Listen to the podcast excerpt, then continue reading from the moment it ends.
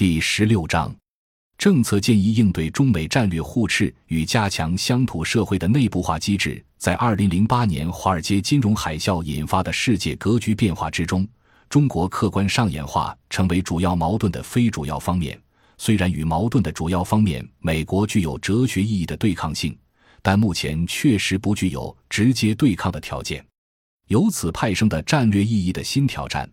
是美国因处于最高级的金融资本阶段，而有把这种互持矛盾及其内生性危机代价转移海外的条件，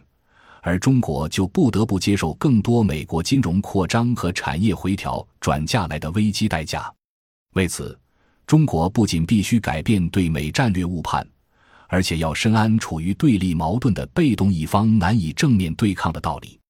鉴于中国客观上只能对内转嫁输入型危机所恶化的激进改制成本，近期更需以国家综合安全为目标，借生态文明和城乡统筹转向内部全面战略调整。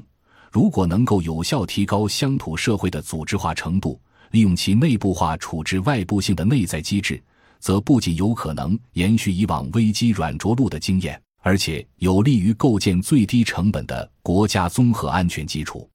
因此，当前可能的应对战略主要还是练好内功：一是继续依靠超大型大陆国家幅员辽阔维持投资拉动增长，通过扩张实体财产规模来加快本国金融信用对本国经济的货币化进程；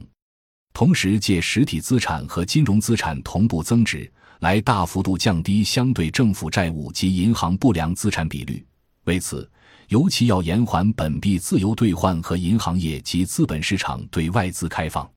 二是借助完善城乡统筹战略，继续发挥举国体制的比较优势，以国家主要投资于综合性合作社的导向作用来大力推进农村基层以农民为主体的组织创新，以此为基础促进多样化的生态文明复兴和治理创新。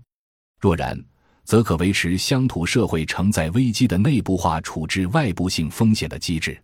三是有组织的开展国内非学科化研究，开展利于中国走出去的话语体系建设，全面反思以往单纯强调产业资本和金融资本走出去造成的巨大代价。由此，不仅能够深化国家综合安全战略研究，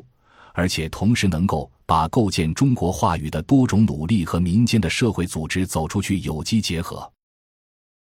感谢您的收听，本集已经播讲完毕。喜欢请订阅专辑，关注主播主页，更多精彩内容等着你。